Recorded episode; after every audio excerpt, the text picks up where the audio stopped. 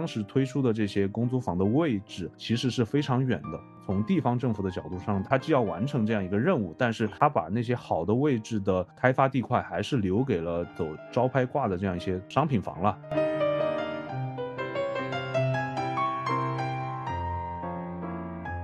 现在上海这边是配合叫 R 四用地嘛，会大块面积的就搞那种所谓的租赁社区。保租房是出让的时候，它的地价就已经比正常的商品房要便宜，卖的时候呢是周边评估价钱的九折出租，产权是在持有的这个公司手上。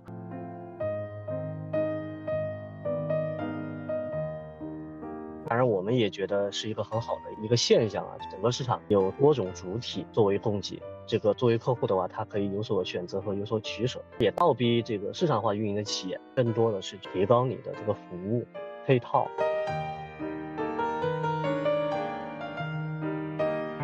新加坡推了一个叫祖屋的模式嘛，保障一些本地居民、中低收入人群居民的居住权，呃，形成的所谓的叫双轨制。我们中央现在也是想去做商品房和保障房的一个双轨制的制度体系。其实瑞次，我觉得接下来是在这个新的模式里面非常关键的一个环节。除了我前提到的就是回收资本以外，它其实能够很好的去监督运营这个公租房的单位，把这个房子运营好。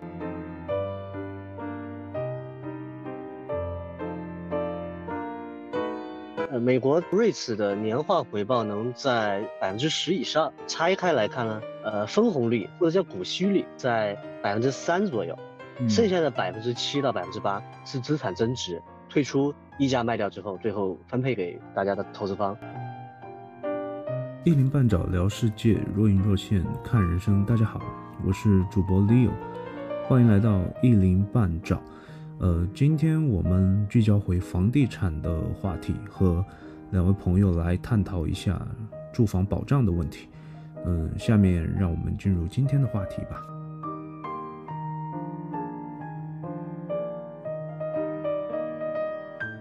各位听众朋友们，大家好，欢迎来到最新一期的《一零半爪》。我们这期想来聊一个跟房地产相关的话题，因为我们中国人嘛，都会去讨论房子这个事情。然后房地产行业，我之前在这个行业里面待过，所以今天我想拉着之前也上过我们节目的两位前同事，一起来聊一下，呃，一个话题，就是跟保障性租赁住房相关的，拉了两个还在。厂子里面玩的前同事一起来聊一下，一个是在呃国有企业从业的酱爆，还有一个是现在在民营地产企业从业的行长，然后请两位先给大家打个招呼吧。哎，大家好，我是酱爆，然后我现在在一个国有企业，然后我们主要其实也是一个做这种租赁性用房的一个比较大的一个单位，所以可以随便聊聊，但是可能呃。不不足的地方也可请大家包涵啊。呃，Hello，大家好，我是呃行长，然后我来自一家呃头部的民营企业，然后也在今年从这个地产开发这个赛道，然后转到做长租公寓投资跟资管的这样的一个赛道，借这个机会跟大家聊聊。行，二零二三年啊，这一年其实。我们国家对于房地产的这个表述发生了很大的变化，因为前几年我们整天聊就说啊被锤啦，然后我们这行业就在走下坡路啦。然后确实，二零二三年整个房地产市场的数据来看，就是从价格也是在往下行。我们传统讲的急售开发的这块业务啊。但是呢，目前国家对于我们房地产政策或者是它的这个发展模式，它的表述已经有了一个根本性的变化，所以现在我们都在听新发展模式嘛。呃，这个根本性变化呢，也跟着我们现在这个市场行情和去年整个全国卖的这个商品销售额的数字有一定的关系的啊。我们看到这个急售开发就是住宅这块的销售额，全国已经降到了十一万亿。我记得在。呃，最巅峰的时候，二零二一年是达到了十七八万亿。另一个方面来讲，我们也步入了高质量发展的一个 阶段，对吧？你们两位作为从业人员，然后其实也都算是换了赛道嘛。一个是对于业务板块换了赛道，一个是服务的公司的属性也发生了变化。所以现在你们这一年的工作下来，体感是怎么样的？因为我知道整个房地产行业和产业链上下游的所有的这些行业的人员都面临着一个寒冬，或者是都有一定的困难。呃，我因为就直接从民营企业换到了这个国有的平台公司嘛，然后那其实我们的体感上来说，呃，虽然说可能会因为有就是比较好的这个政企关系，然后以及银行的融资的一个优惠，但事实上来说，呃，还是感受到了寒冬。那么这个其实是直接体现在就是呃我们的这个每年的年初计划投资和最后的执行的这个情况下，这个我要先。简单说一下，就是，呃，国有企业它可能每年因为做的很多事情呢，是有一有大量的是那种所谓的呃服务性、功能性的项目，所以它其实年初会做一个计划，就是我今年大概计划做哪些项目的投资，那么到年底会看我们的执行率。那往年来说，我们的执行率都还可以，但是今年整体来上说，很多是项目最后是没有落实的。那这里面最大的一个原因就是在于整个市场环境发生了变化。那么本身，比如说我，呃，有些项目是可能，比如说销售型的项目，那么因为整个市场的下行受能，然后我们就推迟了这么一个项目的一个建设和入市。嗯，还有一种就是说，我们可能本身有些项目是呃产业化的项目，产业产业项目定制的，那么有客商的这么一个存在嘛。但是现在客商可能就不做了，不买了，那么我们也可能会把这个。推迟啊，还有就是，当然这里面还存在一些，就是比如说一些政策原因变化，比如说，嗯，一些以前的老的政策。那么因为现在我们其实是在一个新的政策的一个，呃，我觉得是接下来马上会有一些新政策发布出来嘛。那么在这个这过程中，可能也有一些就是，呃，区级的政府或者街道或者是其他的合作伙伴，他们觉得就是要再观望一下的。那么整体来说，我们今年的执行情况比往年是掉了蛮多的。呃，然后第二呢，是我们。明年就二四年的整个计划比二三年也是降了不少的，预期上是相对放低了。对我们整体来说，目前还是希望呃整个基调是一个审慎的投资。那么在这个过程中，可能做的更多的是借由这个机会，把企业自己内部的这种呃管理的方式和模式再去做一轮梳理。然后，因为毕竟，呃，国有企业它在管就是投资管理的这么一个精细度上面，还是跟市场企业是有有差距的。毕竟以前大家做的事情，然后，呃，面对的客户对象，或者说我主要的。呃，服务对象也是有差别的嘛，但是现在因为整个市场这样降下来，我们也要承担一部分的这种市场性的投资，那么我整个投资管理的机制也是要做一定的调整的，这也算是国有 国有企业深化改革的一部分吧？是不是你们承担保障的这一块的地产开发会相对多一点？是商品房或者你刚说的市场投资这一块会少一点？是这样分吗？对我们是分成功能型和市场型的项目，那么功能型的项目、市场型的项目就是呃传统的房地产还有商办。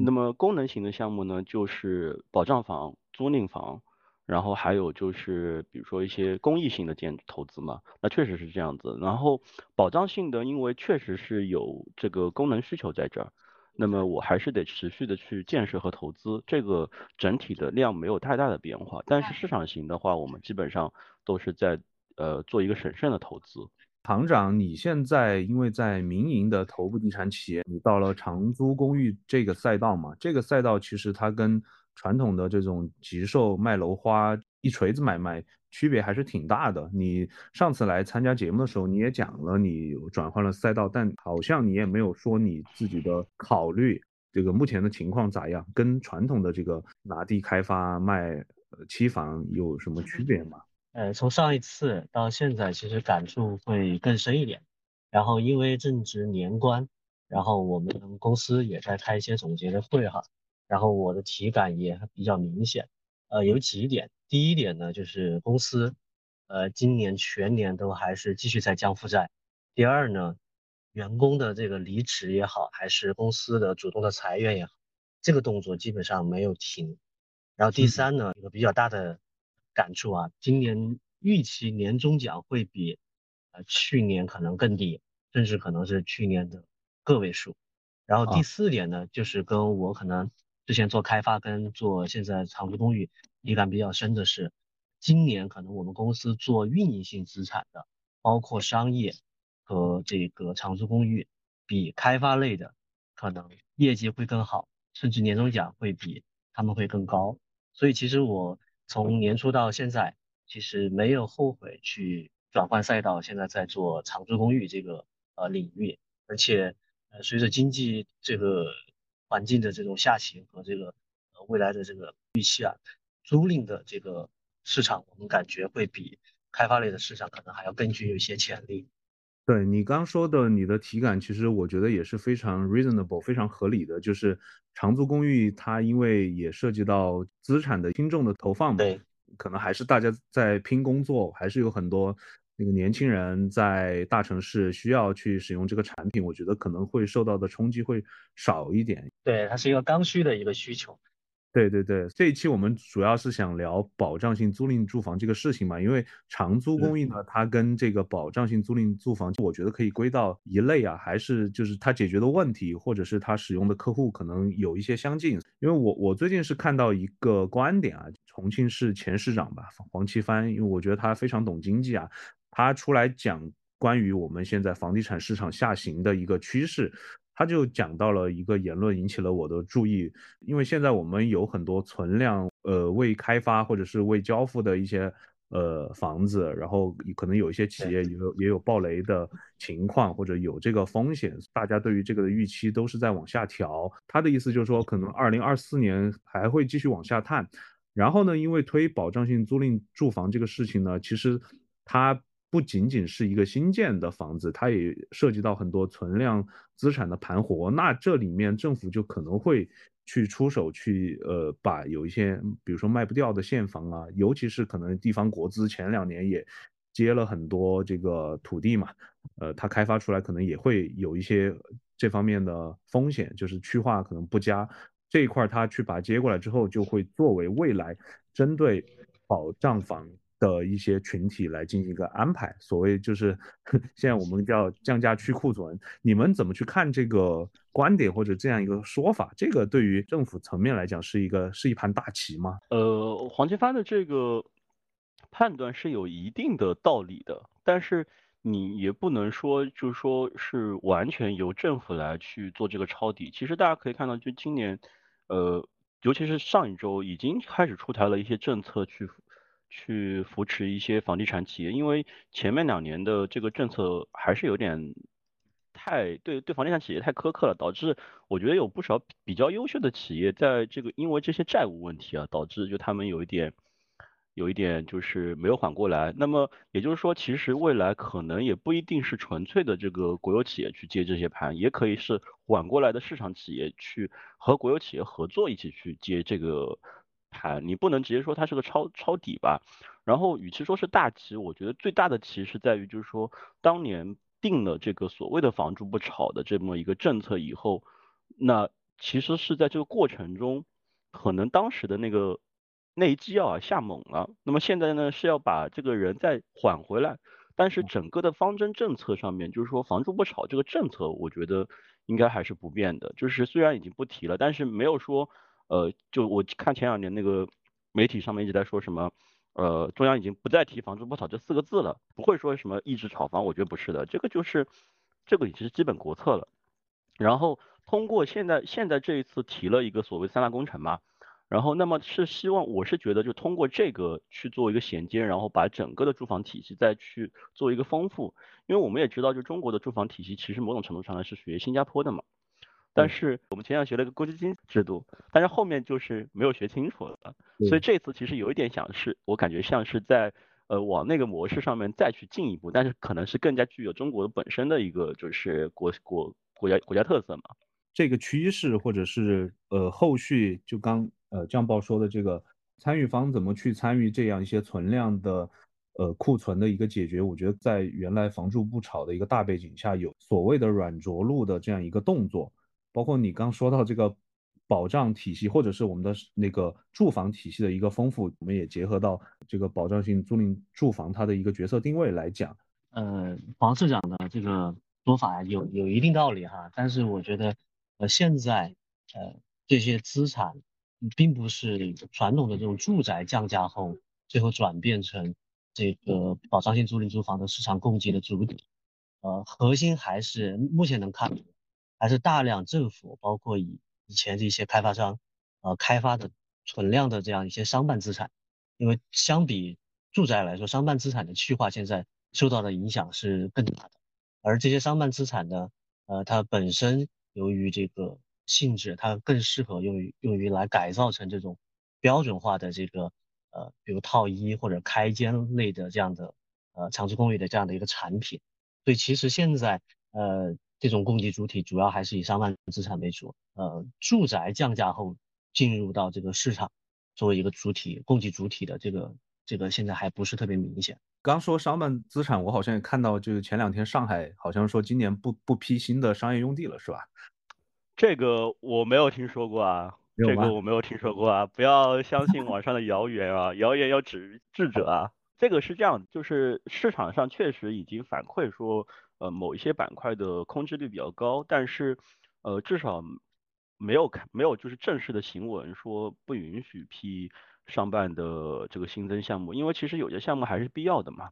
你呃市场上有有些板块是遇冷的，那么也有些板块是就是过热的板块，还是缺的。这个这个还是要去就是客观的去看看这个事情。OK，那我们拉回来继续说这个保障性租赁住房啊，因为这个呃概念呢，我看是最近几年才提出来的。然后我以前上学的时候也学了很多跟房地产经济相关的一些课程嘛，那那个时候就。经常在说一些就是所谓的名词啊，包括我们之前做规划呀，它有那个专门的这个住房体系那一章，那里面就会去说跟保障相关的一些住房的内容。但其实我感觉在我们现实生活中，我们一般不太会去这样去定义它，就一般我们可能就去定义它是城中村，或者就是从呃刚需刚改改善，就是从。呃，商品的这个角度来去描述我们的不同的这个呃住房产品，但其实我们国家一直是有这个保障住房的一个体系的，对吧？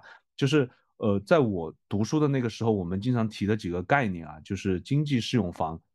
廉租房，包括后来的公租房，其实这些都是我们从国家顶层来讲，想去保障一些低收入也好，或者是暂时。呃，来到城市还买不起商品房的这样一些呃工作的人士提出的一些概念，但是我总感觉这个实行的不太好。这个我体感其实还是比较明显的，因为其实我在呃进现在这个公司之前，我对于所谓的公租房、保租房、廉租房啊，这个还有就是共有产权房，其实概念上面来说，尤其是公租房。和保租房这两个东西，其实你是分不清楚的。最开始我们是分不清楚的。嗯，这呃，因为现在廉租房很少嘛，廉租房现在很少，然后也会很少提。呃，廉租房其实更多的是以前什么呢？是以前很多单位的那种筒子楼，其实就是按照所所谓单位宿舍，然后直接就，比如说原来是一一户人家一家，然后呢改成了就是所谓的廉租房，然后到廉租房到最后的时候呢，可能就是。租金也不怎么收你的，然后就大家住在里面，但是现在都是一些就非常破的房子了。然后公租房是我回上海以后就是，呃，比较了解的比较多的。然后结果，而且我发现上海一个特别大的公租房社区就在我家边上。嗯。呃，然后，然后这个我体感比较明显，就是我我感觉总体来说还是量太少了。其实我们国家是有做过房地产税的试点的，对吧？就是上海跟重庆都在做，在重庆，对重庆也比较关注。就这个公租房，其实也是黄市长在任的时候推出的一个政府计划吧。当时我就看他推出的那些公租房的位置啊，呃，有一个非常有名的项目叫明星家园，然后那个时候应该是十几年前了，应该如果。一直关注房地产市场的话，可能都听说过这个项目。然后当时我还跟我同学讨论，我说：“哎，我们工作出来之后，如果回重庆的话，是不是可以去申请这个呀？”他就直接跟我说：“这个第一，第一你不一定申请得到，就是这里面可能真的是有一定的所谓的寻租的空间的，就你你不一定满足他那个要求。如果是摇号的话，你就更不清楚了。另外呢，就是他当时推出的这些公租房的位置，其实是非常远的。”这里面我就觉得，从地方政府的角度上，它就是有有一个考量，或者是有一个取舍，就是它既要完成这样一个任务，但是它把那些好的位置的呃开发地块，还是留给了正常的走招拍挂的这样一些就是商品房了。明星家园当然现在呢，它是在重庆算是相对也比较中心的位置了，但是放到十几年前，它确实是一个非常远的，而且那个。楼盘那个项目已经是当时推出那一批公租房里面位置最好的一个呃楼盘了，所以说它其实没有去统筹去考虑，比如说直住平衡啊，一些交通啊，大家重视的这些配套可能就更没有了。但这个事情呢，可能在后面是逐步的在完善的。就是行长，你对于这这块之前有没有关注？嗯，对，因为重庆我也比较熟哈，明星家园最开始出来的时候，啊，确实当时感觉比较远，后来变得呃位置就相对城市发展之后就覆盖那个区域就变得比较核心。然后我的感触呢是，呃，重庆到了一几年的时候，后面其实呃这种公租房也好，还是保保障性住房也好，其实建设的规模是慢慢下来了。啊，其实更多还是倾向于对于呃商品房，对于呃这这对于商品房以及包括土地出让的，呃鼓励大家还是买商品房的这样的一个趋势，呃，所以其实我我感觉可能还是跟呃包括土地财政啊，还有地方的这种呃包括地方去建设这个保租房它的一个这个经济的一个压力以及这个这个有可能有关，所以我我感觉明显明显感觉到后面。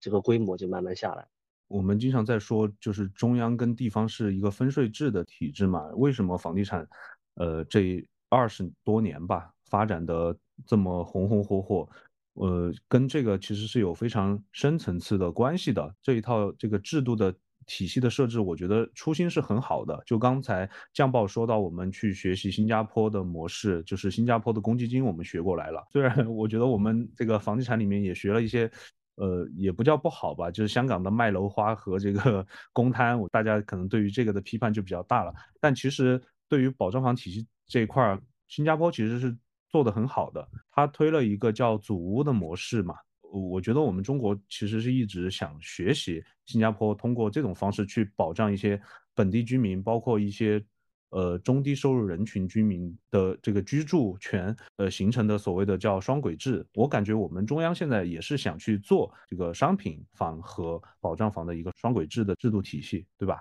是，我觉得其实包括这一次的所谓的保租房，就是包括配售型和配租型的保租房的整个政策里面，简单来看就是说，你有一个叫做。如果是销售型的、配售型的保租房，未来只能卖给有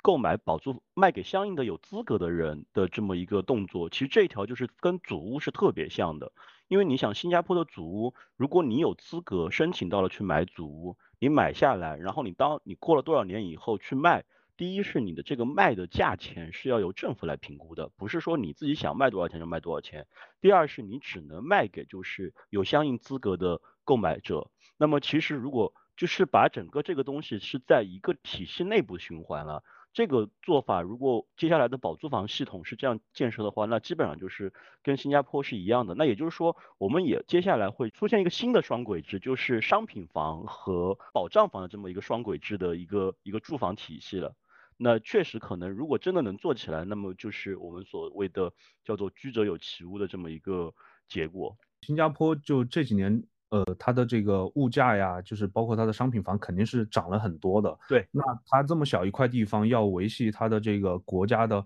稳定和团结，它其实还是要照顾到本地的很多。人群嘛，因为我看新加坡的它是叫呃叫 BTO 吧，叫按订单制造的这种公寓，它作为它的这个组屋，而且它会优先去为年轻的夫妇和家庭去提供，就是它还是希望本地这些呃年轻人能够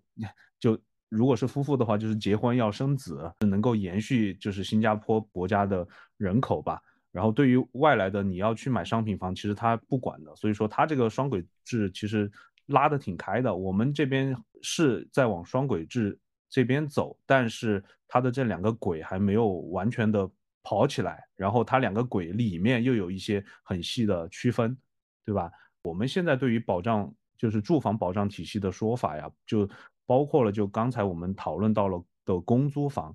保租房，还有共有产权房，然后保租房里面有配售和配租嘛，我觉得它目标的人群是不一样的，就是。公租房它主要的目标是呃本地的低收入人群，就可能是一些土著，主要可能还是在大城市啊，一些土著他们的小孩儿，或者是他们就是收入不能够支撑他们去买商品房。那保租房，我感觉主要跟长租公寓的客户群体是有重叠的，它主要还是针对一些新市民、新青年，呃，人口城镇化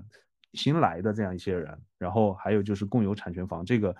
呃，但这上面还有什么人才房啊？这些我觉得它就是在这个双轨之间运行。对，我觉得人才房其实某种程度上来说是公租房或者是保租房的一个针对于特定对象的出来的东西。就比如说我是一个公租房，按照上海这边啊，目前来说，如果你公租房的话，你的租金水平应该是周边评估下来的平均租金价钱的五到五到六折，百分之五十到百分之六十。那么那人才房可能就是，比如说我在园区里面，那么我是针对于签约引进的企业的员工，固定定向的给这些员工，那么我是五到六折的这么一个租金价钱。当然，可能企业自己再补贴一部分啊。这个是我觉得人才房其实某种程度上来说是跟公租房是能够挂上去的。嗯。然后保租房是，呃呃，我一直跟我朋友这样讲的，就是你在上海租公租房，你能够租六年。三个合同或者是两个合同，最多只能租六年，就是规定。但是保租房你只要住进去，你可以住一辈子。嗯，这个合同是可以允永续的，就是他其实更多的像你说的，就是新市民、新青年，他可能这一辈子在上海，按上海现在这个房价水平，你说你要买一个房子，可能也比较难了。但是在目前的配售型还出来之前，你其实是可以就是一直租这个保租房的。那么，而且现在呃新一轮的保租房的房型。户型互配一般都在五十、七十，还有有些还有一百的户型的，它其实就是两室、三室，呃仪式，就是针对于就是有家庭的，针对于家庭来设计的，尽可能的去解决这些，嗯，就是比如说三十岁、三十二十五加三十以上的，就是有家庭有小孩想在上海长留的，可能在工作也相对来说比较稳定的这么一个呃市民，然后。那其实这跟我们以前了解的，就比如说我们原来看万科做博裕，或者是龙湖做冠裕，或者是华华润做有巢，它其实都是那种，包括我自己在成都我也住过嘛，就是那种就是一个小开间的，类似于酒店的套间，酒店标间一个三十平的一个房间的那种房子，比起来那种可能更加是那种就是刚毕业的小青年。然后或者是刚参加工作的这种人群会住那个，然后你逐渐有工作有家庭以后，你可能就会开始倾向于有一个稳定的住房的环境。那么这个时候保租房其实是一个很好的补充。保租房它是在一定条件下是可以转为就是配售，你可以拥有它的产权，对吧？你不能拥有产权，你只能就是有租赁权，你你能一直租，因为呃这个这个保租房现在上海这边是。呃，是配合叫 R 四用地嘛，就是我们叫，呃，但 R 四用地其实是会大块面积的，就搞那种所谓的租赁社区。然后，呃，保租房是出让的时候，它的地价就已经比房地产比正常的商品房要便宜。然后你卖的时候呢，是基本上是按照市场周边评估价钱的九折，嗯，来做这个出租。然后你的产权是在那个呃持有的这个公司手上。那么，呃。这两年我们所谓的证券化的这个推行也推得比较好，所以那你这个产权留在这个公司手上，他们可能还可以用这个资产，然后去做一些证券化的一个操作，然后去保证这个项目能够有序的，就是去运营下去。那么你作为租户，你就是可以就是一直续合同嘛，你基本上没什么大问题，也不会说终止你的合同这个这个情况了。呃，那如果是这种情况的话，其实它就是跟长租公寓就发生了一个竞争喽。我记得应该是长租公寓在二零一八年还是再往前有过一波大跃进啊，然后后面就是稳定下来，就是刚才江报说到的这几家，主要在做这种市场上的这个商业化的这种长租公寓的产品嘛。那呃，现在其实发展的还是不错的，就是我在成都认识的一些。呃，比我稍微年轻一点的朋友有住这个长租公寓的，就感觉他们还是比较认这块的产品。那行长，你要不要也给大家介绍一下这个长租公寓的一个发展历程，或者是现阶段你们可能会去讨论这个产品跟其他产品竞争对于它的一个思考吧？啊，长租公寓啊，就是这种呃市场化的，特别是集中式的长租公寓，在我印象中是在一七一八年特别火。呃，那个时候呢，呃，第一波跟进的不是开发商，是一些创业公司，然后包括现在还在的啊，包括什么乐乎啊，还有一些呃叫不出名字来的各种各样的。啊，一七一八年特别火，那个时候呢，第一他们能拿到一些，地我记得一个叫威领地的，对，很多，呃，一七一八年他们拿到了很多风投啊，然后在大肆的去去扩张这个规模。然后呢，他们其实赚钱，他不是赚的是这个经营的钱。当时的这个本身金融监管也比较的松，其实他赚了呃至少有两部分的钱。第一部分呢，他是在拿房的时候，从呃业主那儿拿房的时候啊啊，他去给业主去做了一个装修，但是这个装修的价格呢又偏高，所以呃这是他赚了第一道钱。第二道钱呢？他在租户上，他不是赚的这个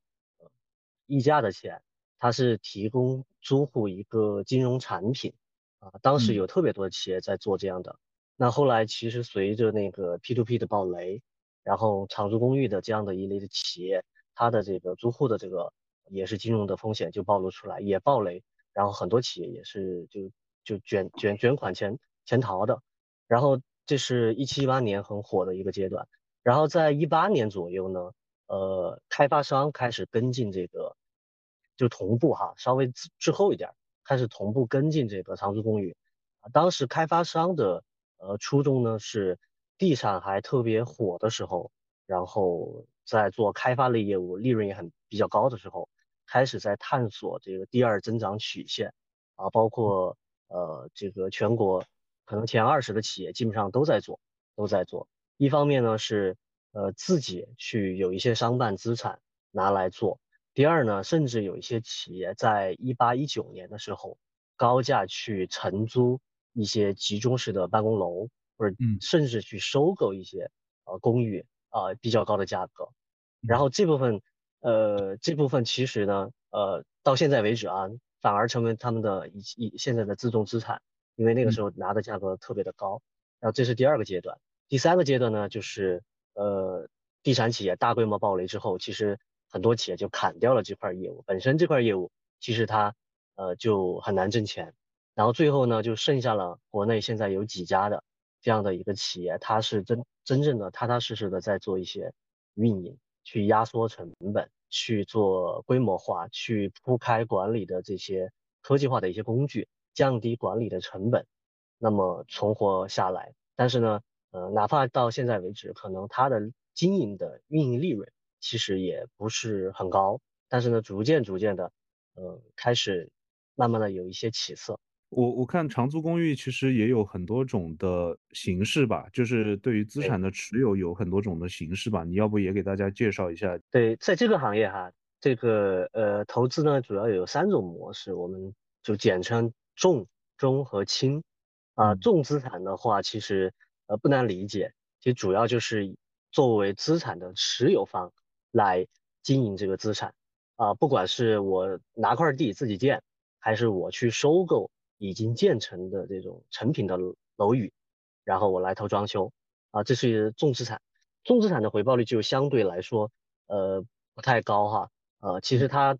最关联的一个一个一个经济指标就是租售比，你持有这个资产，其实你租金是多少，然后其实你。你你把它卖出去，其实也是一个价格。其实租售比，呃，我们都知道这些年，这个不管一线城市也好，还是二线城市也好，租售比都特别低，尤其是一线城市。所以呢，对于重资产来说，你的呃租售比低的背景下，其实你的投资回报率其实也不会很高。所以呢，重资产它会限制你的扩张的规模，啊，你你你的自有资金是有限的，所以你去持有这个重资产的规模是有限的，这是一类。第二类是中资产。中资产可能大家比较陌生一点啊，中资产其实就是呃，主要是承租，也就是说你去租整栋楼下来，你承担的是固定的租金的成本，这是一种啊。第二种呢，就是你还可能会投入装修去改造，就说你可能租一个清水过来，然后还要再投入装修，这个作为你的那个资本开支，然后。呃，相比重资产来说，你你你的你的投入会大一点啊，但是呢，你的呃没有重资产那么重啊。这个呃核心就是看你怎么去控制你从业主那儿租过来的这个租金的成本，包括租金的涨幅，以及你投入装修的每平方米的成本的控制啊，这是中资产。第三类呢就是轻资产，轻资产其实更好理解，其实是给给资产的持有方去做服务和打工啊啊，比较常见的其实就是品牌类的酒店，就是我来帮你去运营。你收入的百分之八或者百分之十作为管理费，我来按季度或者按按按月度进行提取。实际上，作为运营方来说，轻资产的运营方来说，它几乎不承担任何的经营风险啊。当然，呃，回报也会相对更低啊。从规模的角度上来讲，轻资产是最容易去扩张规模跟建立品牌的。如果要考虑到规模化，或者是要去拓更多的这个客户来讲，现在保障房的出现，包括一堆以国资为主去建保障房的这样一些产品，跟对你们的这个业务应该有一定的冲击吧？对，其实是非常大的冲击。嗯，尤其是现在一些呃一线和强二线城市来说，嗯，但是呃我们其实专门做过梳理哈，其实。可能冲击是最开始，因为这个市场特别大，太大了。呃，整个经济下行之后，大家对于买房，特别是年轻人买房的这个压力会更大，所以选择租房的人群会会会更多。呃，而且这个行业这个市场，嗯，量太大了。然后保租房呢，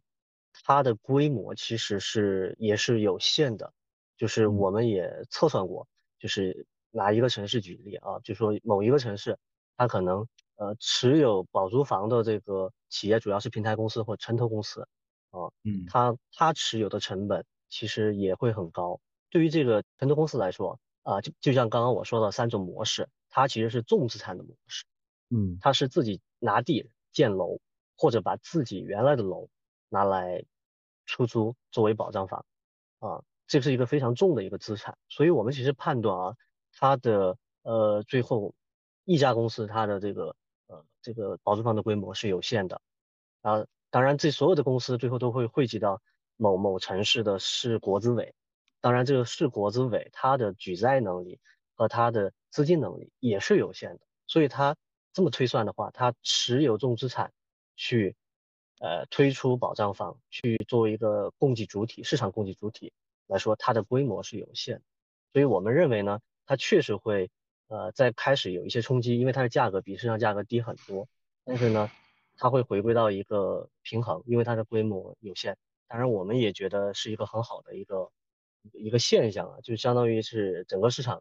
有多种主体来作为供给，这个作为客户的话，他可以有所选择和有所取舍。当然，也倒逼这个市场化运营的企业，呃，除了价格之外，你更多的是去提高你的这个服务配套。以及你的这些社区营造的这样的一些能力，所以我们这个认为有有压力，但是可能长期来看还是一个好事儿。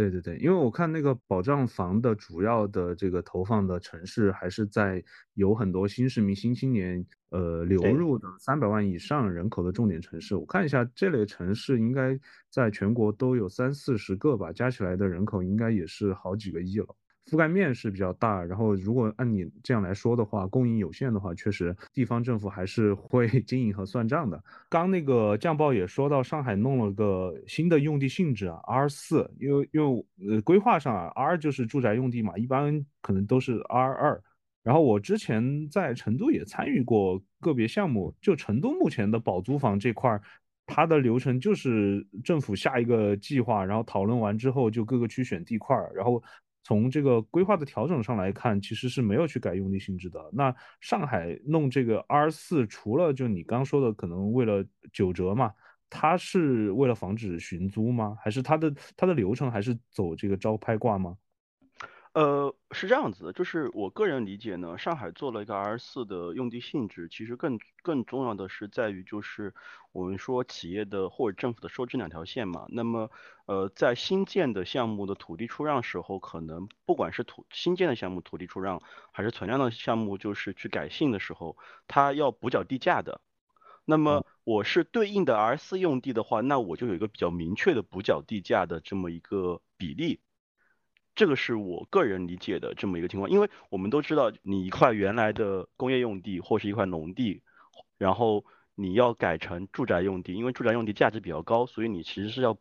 补，就是中间这个土地的差价的。那么就是改成 R 四用地的话，它基本上都是差价补价是不一样的。那么地价不一样，就可以保证你的在前端的成本是不一样的。那这个就是刚才行长提到的，说呃早期很多房地产企业他们大举的进入到这个租赁住房或者是公寓的这么一个领域里面，结果因为资产投入过重吃不消，然后退出去。但是因为 R 四用地的存在，就保证了这一个业务条线里面的产品。它自己本身的这个面粉的价钱是可控的，所以搞了这么一个 R 四的一个用地。这个 R 四其实还有一部分就是涉及到对于存量资产盘活的一个支持。要不管是从原来的商业、工业，或者甚至是集体建设用地来改，或者是因为我看有一些是这种存量的个人房源，以及一些企事业单位的一些单位房嘛，它要去改的话，除了缴地价，就是用地性质要同时通过规划来调掉吗？是的，要通过规划来同时调整。这样的话，我作为规划局或者是作为市里面，它本身在我每年的这个 R 四用地的供应量上，就能够保证说我的这个保租房有多少在计划内能够入市。它还是通还是一个就是比较强规划，从上层然后整体规划下去的这么一个过程。从你呃公司的业务或者从你自己的观察来讲，这些呃保障性住房，尤其是可能也还是有一些新建嘛。就是新建的这部分，它的位置是怎么样的，或者是它的整体的这个配套的考虑？我在成都参与的有一个项目，就是我发现它其实位置还是挺好的，是在这种新开发片区，还是政府要重点投放去打造的开发片区的一个地铁站的旁边，就在它的旁边。其实上海的。呃，以我了解的这个保住目前的保障房或者是保租房的他们的一个布局呢，其实是跟上海很多年前颁布的一个叫做居住大区、大型居住社区的这么一个规划是对得上的。然后这些大型居居住社区当年都是作为这种大型集中开发，比如说呃浦东的那个浦江镇，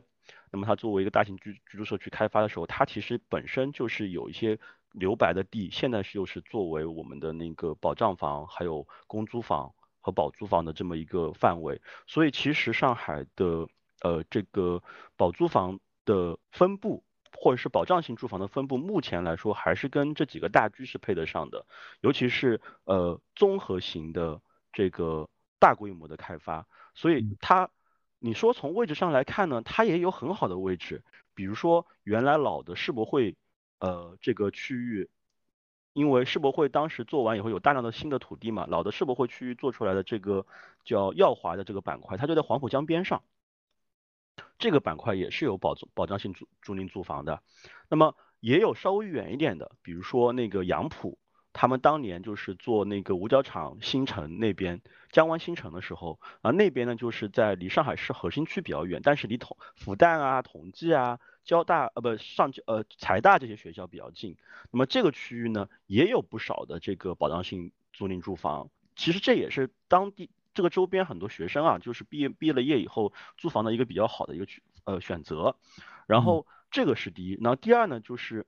虽然说保障性租赁住房它还是便宜的，它是一个保障性的一个定价，但是因为这些位置的不同，它还是基于周边核心的这个周边的平均租金来的嘛，所以因为位置的不同，所以他们的租金价钱也是有不同的。我打个比方，比如说我可能呃内环内的核心一点的，呃我每个月的租金。每平方米啊，每个月的租金可能大概得去到一百五十块钱到一百八十块钱，这个价钱其实跟成都核心区很多商办的租金价钱是差不多了。去到稍微就是比如说呃中环左右的这个地方，它可能的租金价钱每个月就只有六十块钱。嗯，那这个是位置还是跟你的就是价钱还是要挂钩的。刚才行长也提到，就是说呃保租房的这么一个持有量对于。国有平台或者说国资体系来说是有一个叫做上限的。其实我觉得这个观点是非常正确的，因为呃以上海为例，上海现在是大概两千七百万人嘛。我我我我毛估估算，就是比如说你现在年轻人可能有三百万人，那么我整个市面上可能的保障性租赁住房，目前可能也就是二十几万套，嗯，二十几万套啊，那么。到二零二零二二二三十几万套，快四十万套了。那么呃，按照这个套数来说，其实你是供应不上的。这就是我们如果今天只讨论保障性租赁住房的话，你会觉得这个是会有缺。但是你再看看，就是我们这次国家提出来的三大工程，就是所谓的呃保障性住房的建设。那这个说法里面，你会发现还有一个东西还没有问世，也是各个政府现在正在研究的东西，就叫做配售型保障住房。嗯，也就是说，这里面还是会有一部分的销售的类型的这个，但是比传统房价肯定是要便宜的。比如周边卖十五万，然后你可能这个就是卖七万。这个跟成都的那个人才住房，呃，有什么区别吗？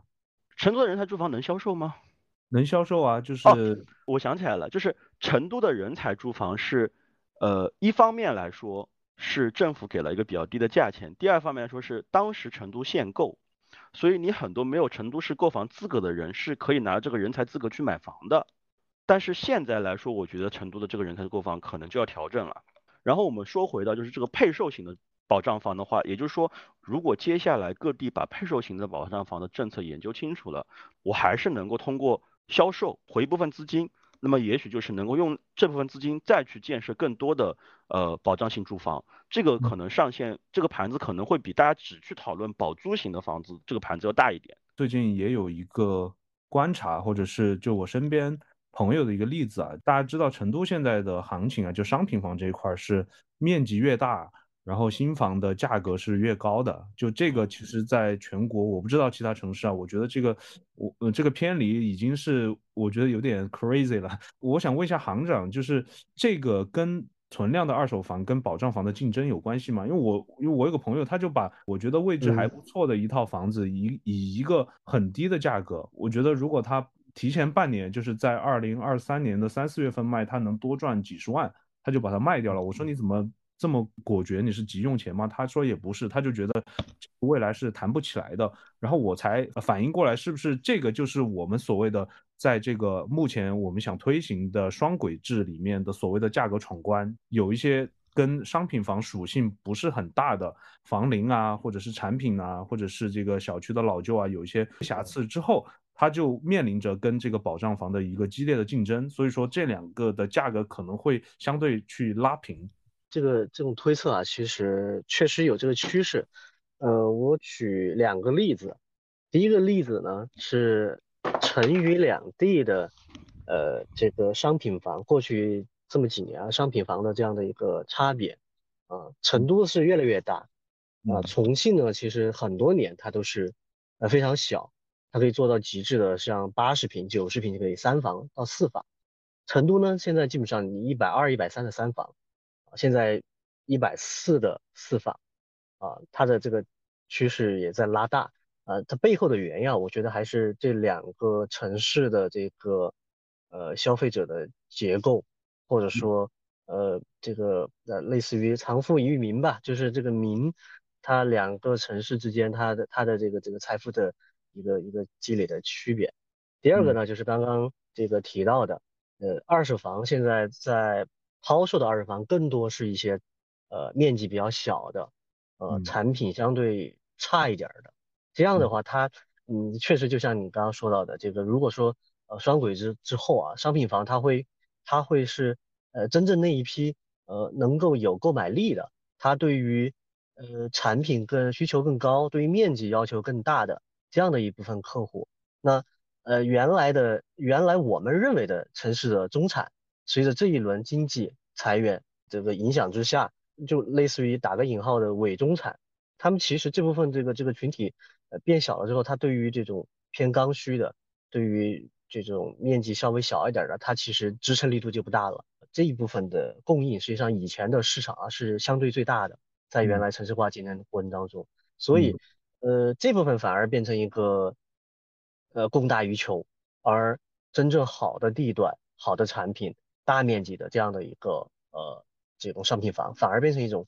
呃稀缺产品，因为真正这个有购买力的人群，在这几年，他的财富也好，或者说呃他的这个包括工作也好，机这个赚钱的这个这个机会也好，其实并没有并金币没有影响太多，反而是原来中产阶级这块影响稍微大一点，所以他们对于这个对于大面积的房子的需求一直没变。而这这部分的产品的供应其实也没有新增多少，所以会出现这样的一个分化。对，原来的这些呃所谓的虚高嘛，也不叫虚高，反正就是现在价价格崩的这部分的呃所谓的伪中产，其实它是靠着未来的现金流以及比较好的一个预期来撑着的。但这两个事情目前有点正伪的情况下，就是这一块就掉的很厉害。对对对对，然后呃，本来我开始还想跟你们讨论一下，就是地方政府的决心，但我现在觉得，就是如果基于我们前面讨论这个框架，我觉得这个呃保障房的规模如果是控制的话，可能对于地方政府本身裁员来讲，呃影响不是特别大，但是总体来讲，这个房地产商品，呃商品房市场还是受一定的影响，在目前这个呃。保障房体系或者是双轨制越来越清晰的这个构架下，看起来我们国家的很多的住房问题沿着这个趋势是能够去解决的。但是呢，我觉得对于房地产行业的这个问题。甚至是就是地方政府财政的问题，就现在这个药方还是没有想清楚。我不知道你们 对这个有有没有什么看法？因为很多人对于这块还是蛮悲观的。至少站在这个行业来讲啊，我们先不说其他的产业的发展呢，还有一些外部环境的变化呀。嗯，我个人觉得就是呃，你目前的房地产制度调整以后，那么我本身的土地供应的模式，包括我的这个呃，就是我的这个。资金，不管是中央和资金的这个资金的比例分配，然后可能都有一定的就是呃调整。那么其实我们也看到，目前在比尤其像比如说配售型的保障性住房这个事情上面，是深圳是第一个跑出来说他们正在着手研究这么一个事情的呃这个事项的一个城市。深圳是第一个跑出来的。那么其实我觉得也蛮符合深圳作为我们国家改革的这个实验田的这么一个身份。所以，那么短期内来讲呢，呃，可能纯粹靠地方政府自己本身的财源财力是很难解决这个问题的。那么，可能还是需要就是一部分的，比如说国开行的一个。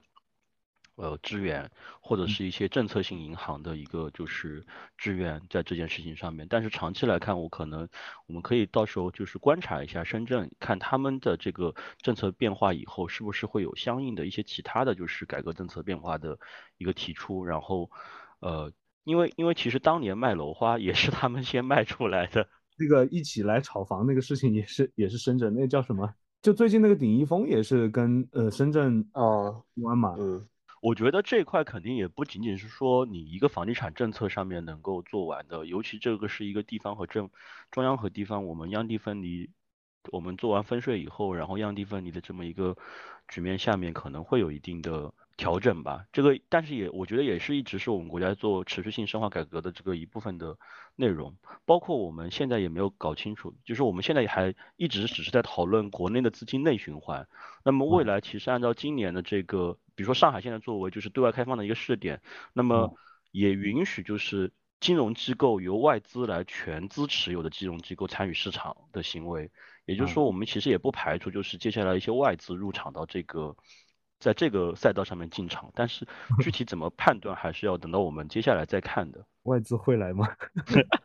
也不一定的。你看那个我我我们其实我觉得有一个点是这样子，就是大家一直会认为外资仅仅包括欧美的。对吧？事实上，其实世界很大的，中东、沙特，嗯，呃，中东、南亚，南亚尤其以新加坡为主。新加坡先其实在中国投资了大量的东西，你像凯德集团，嗯，以凯德集团为首的这帮地产商，或者是淡马锡为首的这帮基金，还有兄弟们忘了我们北方的好朋友 俄罗斯是吧？俄罗斯其实现在有大量的就是企业的外资也在筹备进入中国这样子。呃，我们当我们说外资的时候，其实并不仅仅是指传统的这种所谓的欧美啊这种发达国家这个东西。这个我我也认可。对我刚刚在听你们讲啊，我也在想这个事儿，就是我们把这个事儿呃抽离出来，然后再提高一层来想啊，呃，保障房也好，还是保保障性租赁住房也好，实际上它是一种社会福利，是对于城市居民。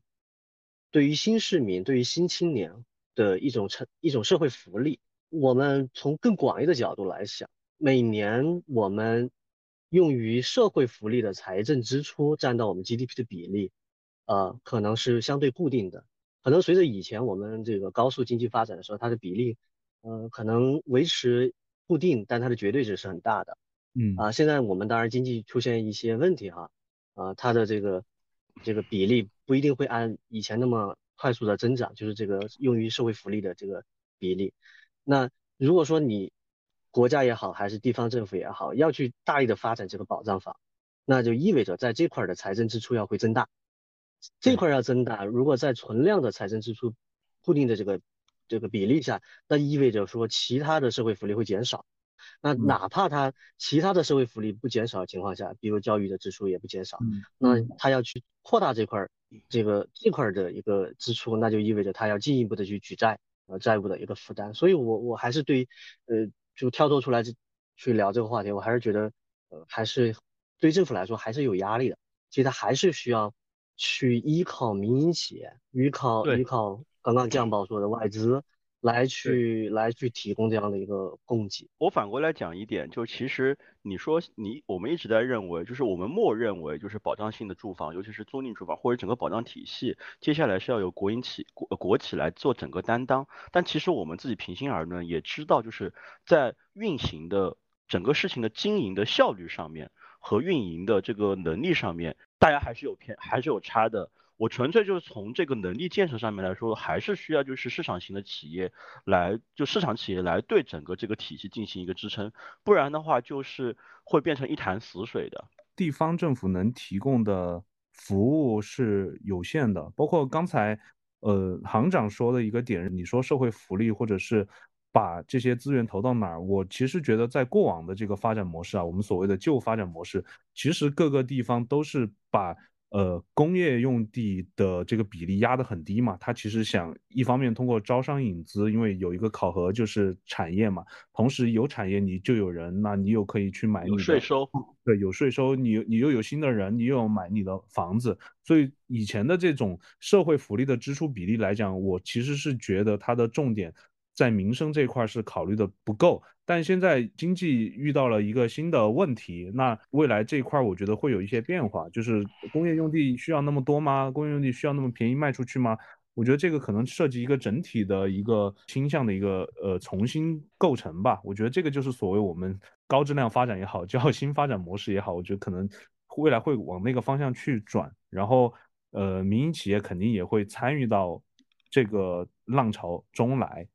工业用地这个事情确实也是，尤其是这两年在房地产暴雷以后，大量的经济学家反思的比较多的点就是工业太便宜了，工业用地，然后反而像那么工业用地太便宜的，它的这个隐形成本就自然而然堆到了房地产市场上去，那就是住宅用地太贵了。所以说这个其实也暗含着我们接下来我想问 两位的就是所谓的房地产新发展模式到底还有些啥？其实包括行业内哈，就是以。以万科为代表的啊，包括呃郁亮也提到过的这样的一些，就是呃进入到一个新的一个一个新平衡的这样的一个状态下，呃改善的需求和这个城市更新的需求，我觉得每年还是能够维维持在可能十一万亿或十二万亿这样的一个市场规模。其实呃二三年二三年是稍微有点超跌的，可能二四年比二四。二三年可能还要跌，但是恢复到一个正常的水平之后，大概可能会有个十一二万亿的这样的一个市场，也足够市场上的这样，不管是国企也好，还是央企也好，是这个民营企业也好，去去在这个市场上存活，为这个城市居民、为为老百姓提供更好的这样的一个服务。第二方面呢，就是呃刚刚提到的这个社会保障或者这个福利支出，我觉得呃进入到呃这个新的阶段之后，我们可能。某一些基建上面的投入，尤其是现在有一些无效基建上的一些投入，是不是可以适当的减少，可以回归到说增大社会福利？而增大社会福利是不是可以拿一部分出来，来保障这个城市居民或者城市的这个这个普通老百姓或者这个新市民的这样的一个住房的一个呃一个一个一个供给吧？所以我觉得呃刚刚提到第二点的话，就是说。这个在新发展状态下看这两点是不是能够有一个动态的一个平衡？我觉得可能未来有这样的一个趋势。嗯，那我相信你们做长租公寓，应该也不仅仅就是提供一个居住服务嘛。就这一块的话，呃，你们对于整体，因为呃，这个算账主要要算现金流喽。那这一块的，除了呃传统的这块的服务的话，还有哪些是可以去挖掘的，或者是现在在做的？现在其实，呃，我们现在能做的一些东西其实不是特别多。嗯，长租公寓它是提供了一个场所。这个场所呢，会提供一些租客，呃的一些配套的一些服务，啊，但这个服务呢，现在没有打开，啊，比如说有一些类似于增值的服务，我们叫它，比如说提供一些户内的保洁，还有提供一些这个，嗯，比如外卖也好，还有一些这个快递也好，这样的一些服务，啊，当然这部分的，嗯，增值服务的占比并不高。啊，甚至我们还会引入一些小的一些零售进入到这个场景，比如说在这个呃我们的这个集中式公寓的公共的区域，提供一些类似于咖啡啊，还有一些小的超市啊，充电宝更常见啊，充电宝，还有一些冰柜，夏天还有一些冷饮这样的一些，我觉得是围绕着他的一些基本生活的刚需，我觉得可能暂时还没有打开哈，不像不像以前可能。呃，以前做这种共享办公一样，可能去创造一个呃社群把，同样的一些人聚集在一起，是不是我们能够从这个过程中挖掘一些其他的一些一些价值哈？服务的清单其实早就梳理好了，但是呃，客户愿不愿意付费，或者是你们怎么去定价，被市场接受这块还在验证或者还在摸，对，还在摸索当中，对。行行行，这样报刚才你也说到一个资产证券化的一个问题嘛，然后我也关注到，因为以前我我在读书的时候也接触到这个 REITs 这个概念，当时其实国内是还没有的，所以我们都是拿着西方那套来讲这个课程嘛。那现在其实 REITs 在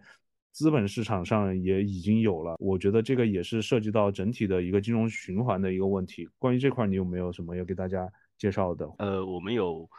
有有近距离观察过吧？这个东西就是怎么说呢？呃，其实刚才你提到，就是行长提到说，呃，房地产的一个新的模式嘛。其实瑞次，我觉得接下来是在这个新的模式里面非常关键的一个环节。补充一下，这个瑞次的中文全称就叫房地产投资信托基金。然后这块儿它有一个底层资产的支持嘛？我记得第一批。最开始是只是在一些收费的公共项目啊，呃，公路啊、桥梁，包括工业园区，然后呃，保障性租赁住房好像也现在也已经是进入那个池子了，对吧？是它其实的逻辑呢，就是跟上市公司是一样的，就是你以上市公司是以一个公司的经营情况作为资产抵押，然后去市场上融资嘛，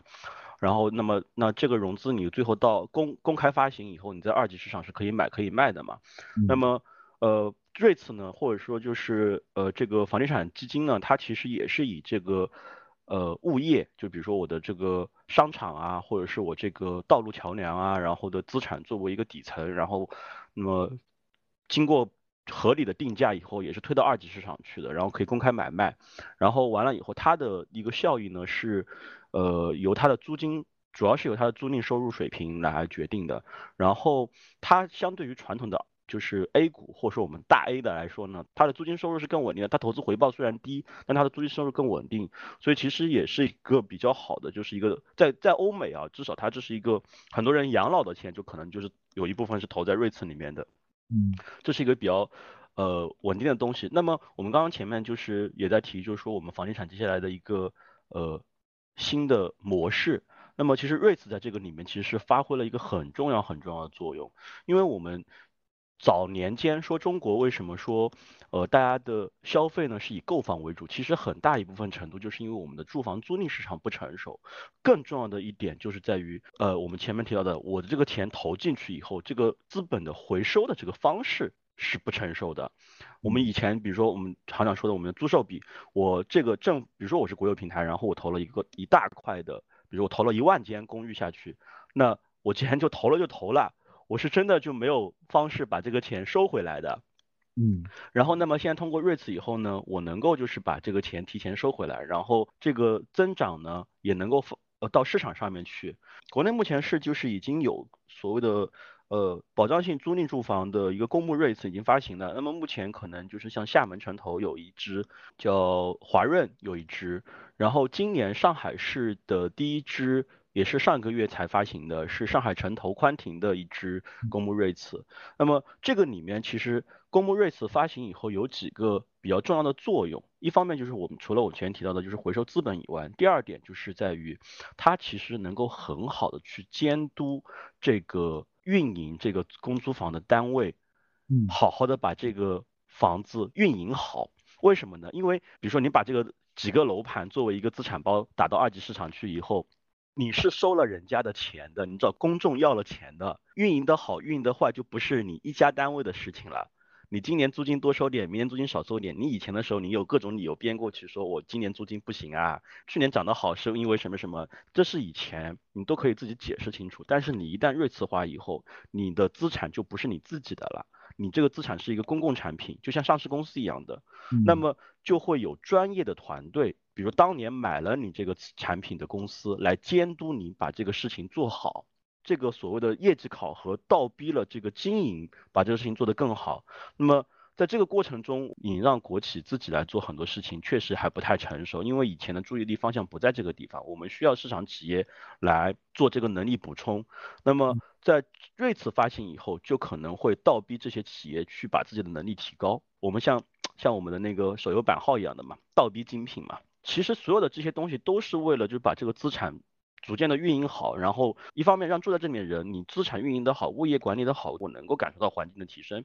我资产运营好了以后，那么当年买这个 REITs 的人也能够有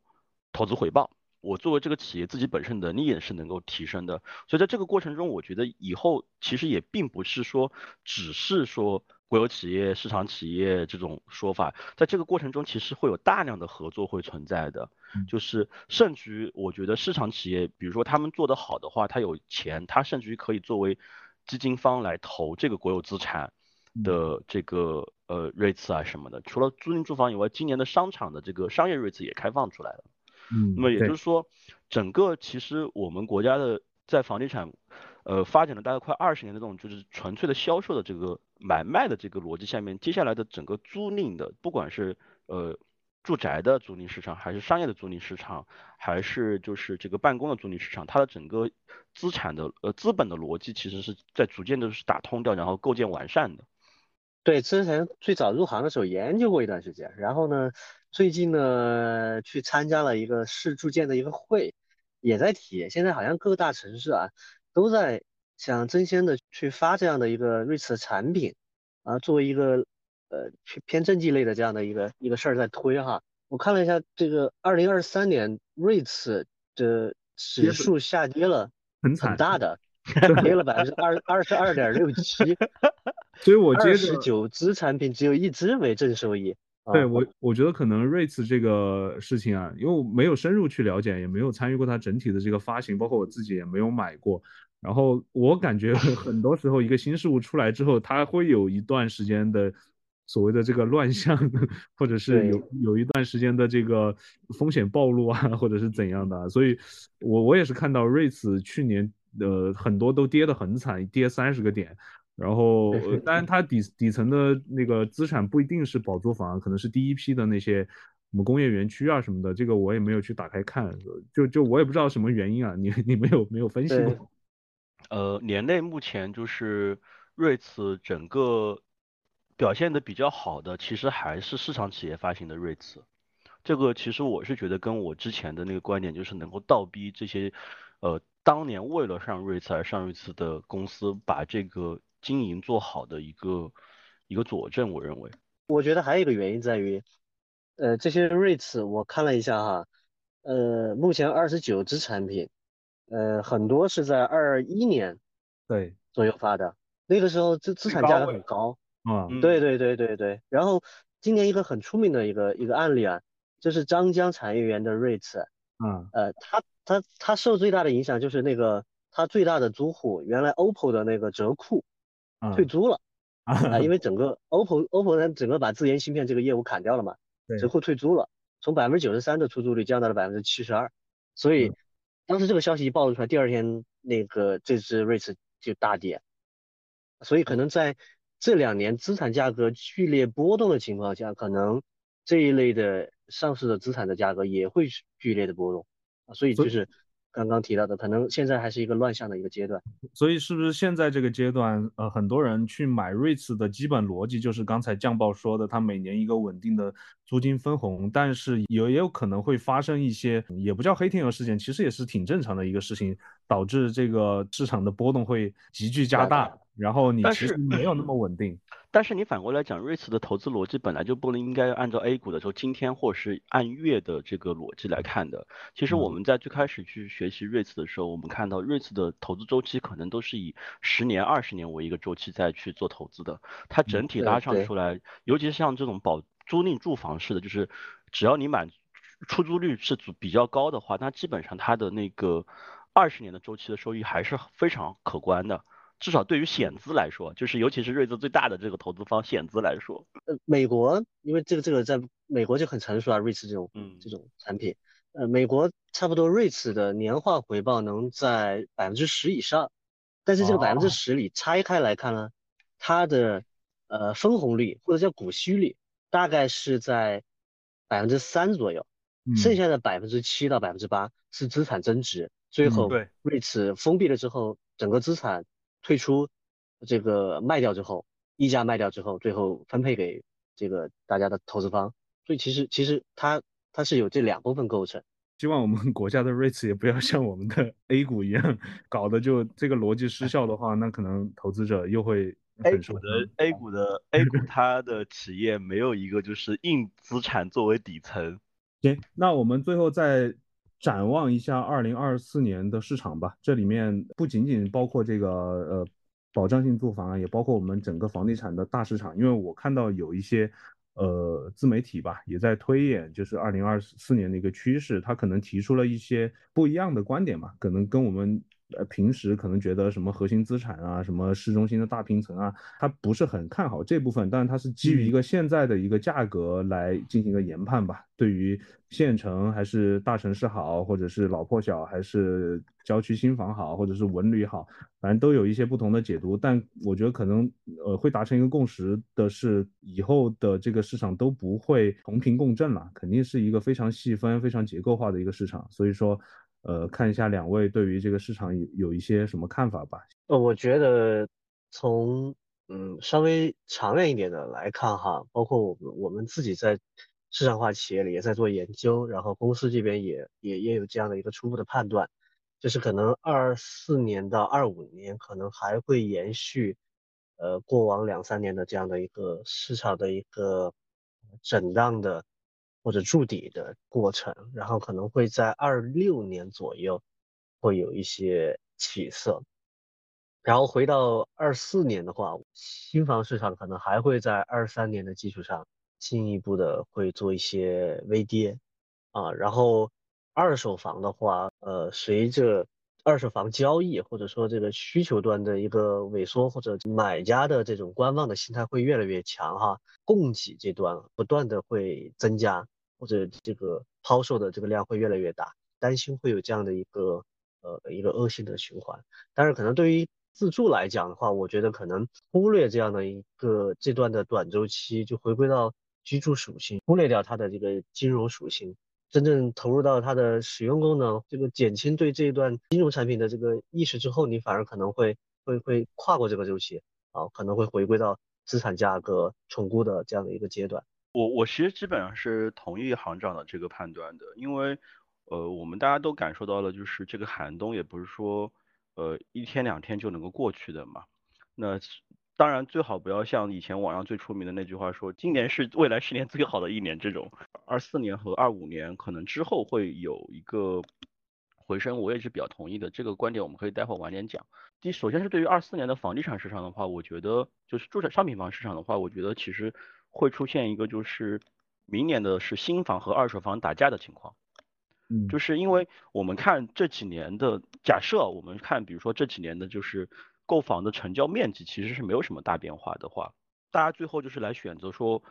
还是有那么多人要买房，那是选我是买新房还是买二手房。今年其实你可以可以看出来的，二三年的话二手房交易的比例是大增的，那么这里面有几个原因啊，一方面是。呃往期的这些烂尾楼的情况，导致了就是买方购买者更加愿意去选选择二手房这种现房，但这个以后未来可能会去通过呃对于我们这个预售制度的调整，可能会有一些新的政策，因为你想香港也做预售制，但是为什么香港就没有这个烂尾楼的情况？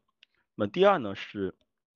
呃今年新开工的新房面积比较小。那么我选择的时候，我新的楼盘也没什么好选的，我只能去选择二手房。这个观点下面，如果明年是新房打二手房的话，就我了解到的这个有几家房企他们的情况是，接下来几年他们在这个赠送和产品上面其实会花更大的力气。也就是说，这两年其实是一个特别好的买房子的时间点，因为他为了去卖得更快，然后他会给更多的好处。比如说，我知道有一个。有一个楼盘，他们可能接下来精装房都要送那个女生放化妆品的那个镜柜里面的这个小冰箱，这个是我们以前从来没见过的。然后而且它价钱可能还要比今年成交的一些周边市场还要调整下来。所以就是如果你是改善型的，然后要自住的话，像行长前面讲的，你是只考虑它的居住属性的话，明年或后年就二四年、二五年可能是一个比较好的就是买房的时间点。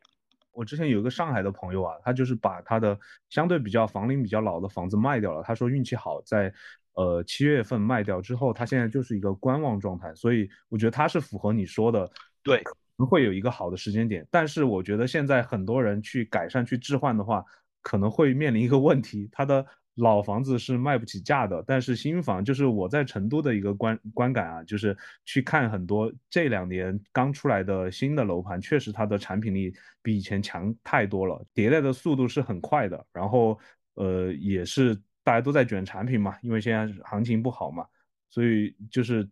到底这个有多少人有这个购买力？我觉得购买需求还是在的，但是。大家会更谨慎。我有一个以前一个同学吧，他也在房地产企业工作。他说他们现在内部做测算，都已经 按照二零一七年的数据 来算。这这这个太过分了，这个太过分了，这个太过分了。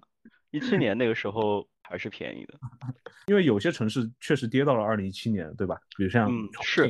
但是其实城市也会分化。配合我们前面的讲，就是很多的烂尾楼可能会被接盘过来变成保障性住房。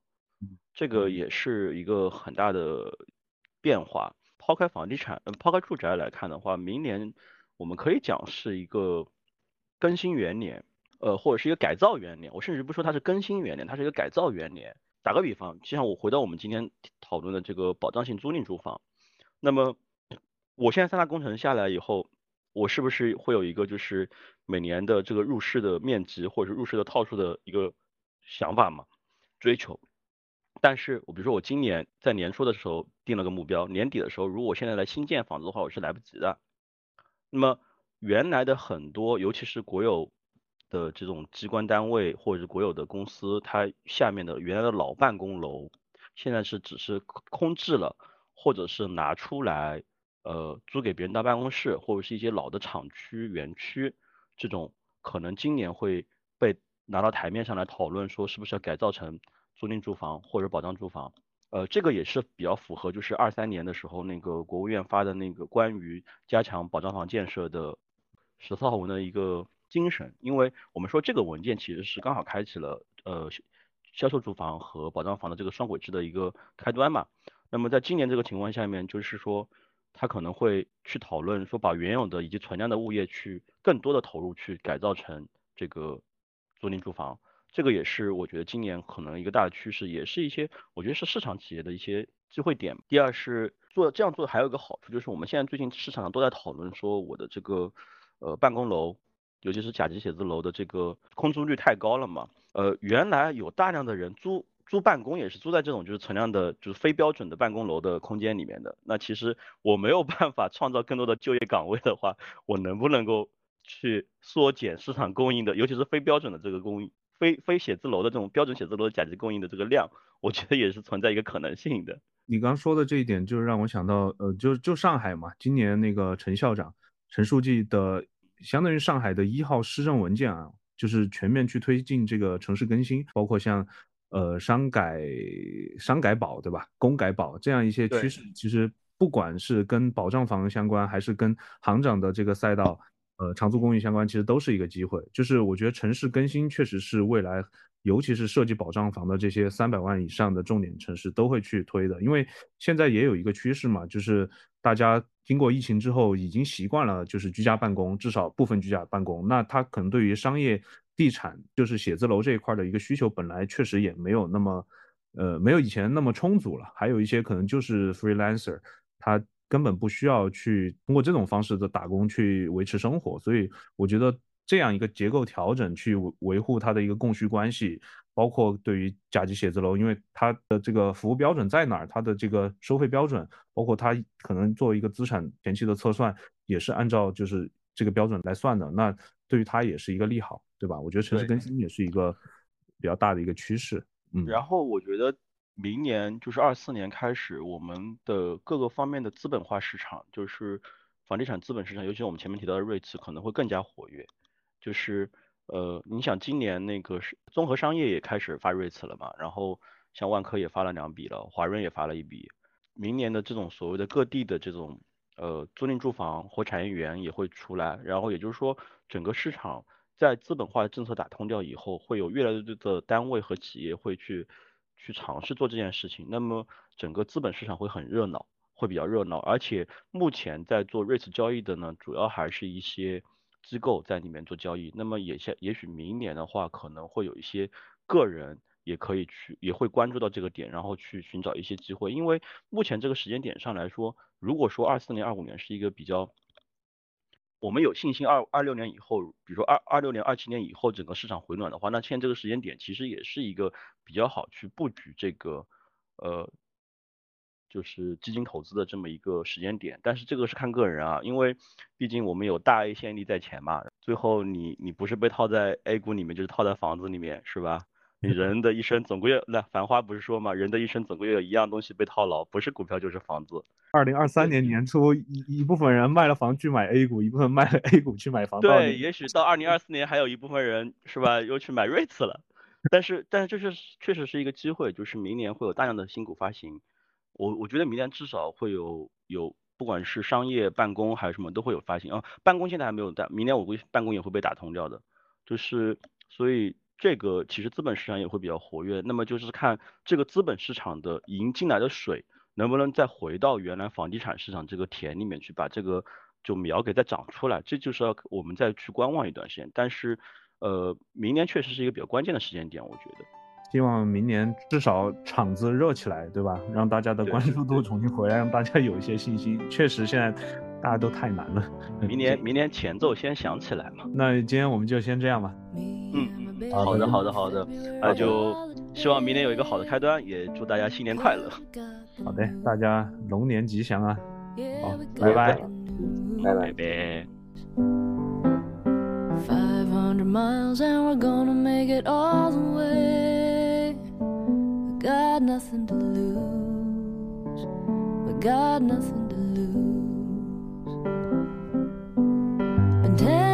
late than the never we've been told before. We can't wait one minute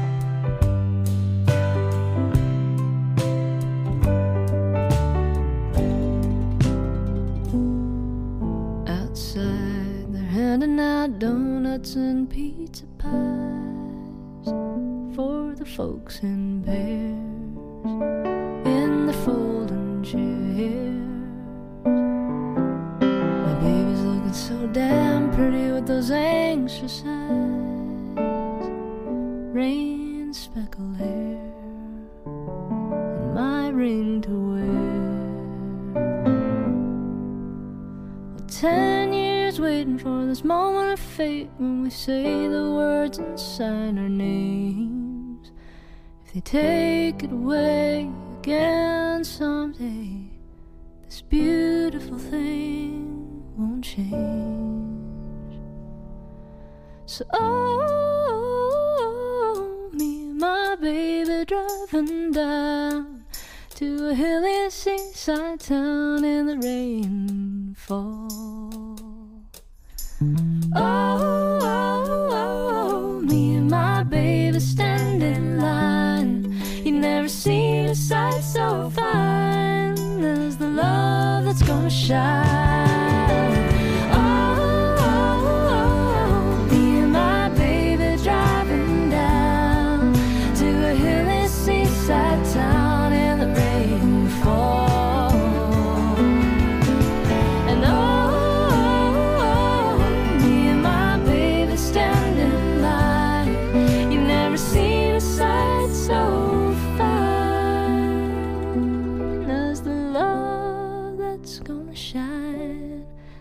City